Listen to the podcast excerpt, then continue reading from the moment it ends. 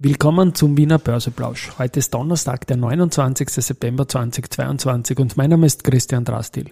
Erneut sind wir auf einem Jahrestiefstand angekommen. Über dies und mehr spreche ich heute im Wiener Börseplausch unter Motto Hey! Market! Here's and Market and me. Podcasting for equity. Freebies for community. Ja,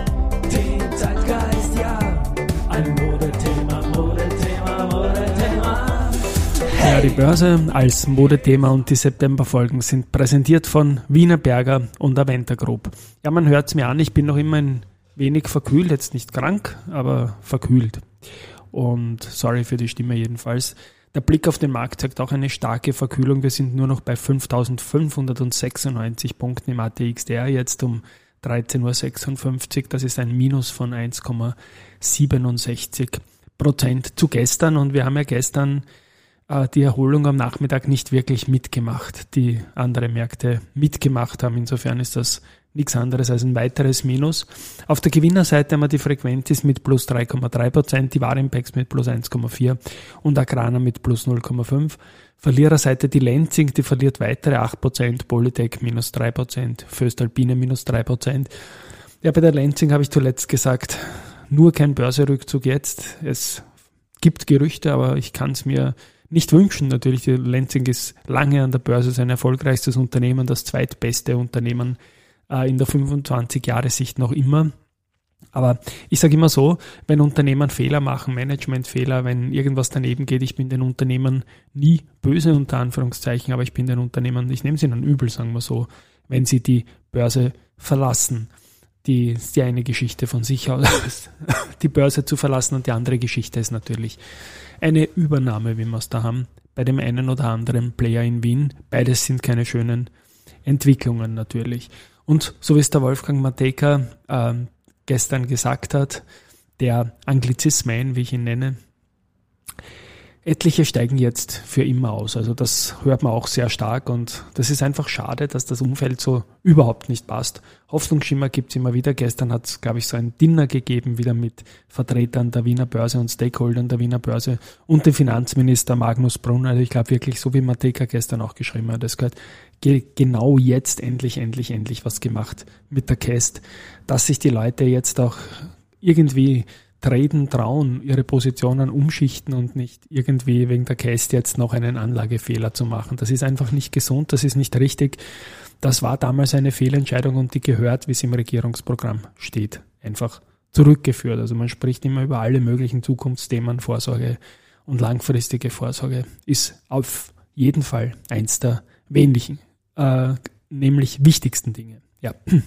Schulden durch noch den angekündigten Zertifikate-Podcast, der wird jetzt ab sofort monatlich kommen. Äh, soll eine halbe Stunde dauern, wird in diesem Kino christiandrastil.com Podcast auch eingespielt werden, aber da fehlt mir jetzt die Stimme momentan für eine halbe Stunde. Insofern werde ich das noch äh, vielleicht aufs Wochenende, vielleicht auf nächste Woche verschieben. Das Skript ist fix und fertig. Die RBI, die ist äh, eine ziemlich ehrenvolle äh, Geschichte hier heute ist durchgeflattert, weil die sind jetzt Mitglied im Euribor-Panel des European Money Market Institute. Und der Panel wird dann 19 Kreditinstitute umfassen, die den Euribor berechnen. Und die RBI ist das einzige Mitglied aus Österreich. Eine Aktienausgabe gibt es von der Valneva, und zwar Stammaktien in Höhe von rund 40 Millionen Dollar. Und die, da schreibt man jetzt diesmal nicht rein, äh, dass es wieder um, um den Covid-Impfstoff geht, sondern es geht jetzt um, um die Limé-Borreliose und Chikungunya-Virus in erster Linie, aber auch weitere präklinische Impfstoffkandidaten. Gut, die Immofinanz hat einen neuen Mieter in Düsseldorf und zwar in dem Medienhafen dort. Die New One oder New One GmbH hat einen größeren Standort für den Unternehmenssitz gewählt. Und die Immofinanz und die SIMO haben über die CP auch eine Absichtserklärung bezüglich Büroimmobilien in Ungarn abgeschlossen und die SIMO wird 15 Objekte in Budapest mit einer Gesamtfläche von 250.000 Quadratmeter erwerben von der Immofinanz. Strabag, die Strabag Property, das ist eine Tochter, äh, die hat eine Dienstleistungsvertragsvereinbarung mit einer Laufzeit von zwei Jahren mit Vodafone Deutschland für technische und infrastrukturelle Facility Management Leistungen unterzeichnet. Auch das ist eine schöne Geschichte. Und Balfing hat auch was Neues. Die haben, äh, um die Sicherheit und Effizienz von die Hebearbeiten der Kunden während der Wartung von Offshore-Windkraftanlagen zu verbessern, haben sie jetzt eine erneuerte Serie von Windkranen auf den Markt gebracht, die PF-Kranreihe.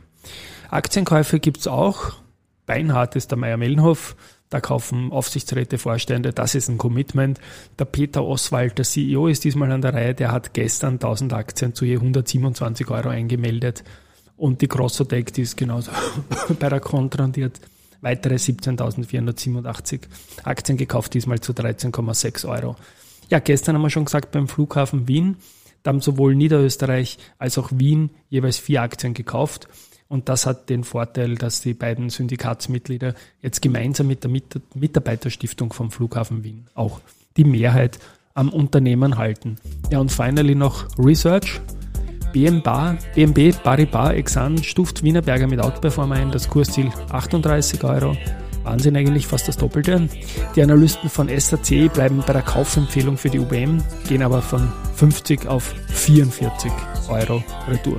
Wie gesagt, Gemengelage fürchterlich. Verschnupft bin nicht nur ich, sondern auch alles rundherum. Aber auf der anderen Seite wären auch Staatsanleihen im fünfjährigen Bereich wieder interessant. Wir bleiben dran, träumen wird man dürfen, dass alles gut wird. Ciao, Baba, bis morgen und bleibt gesund.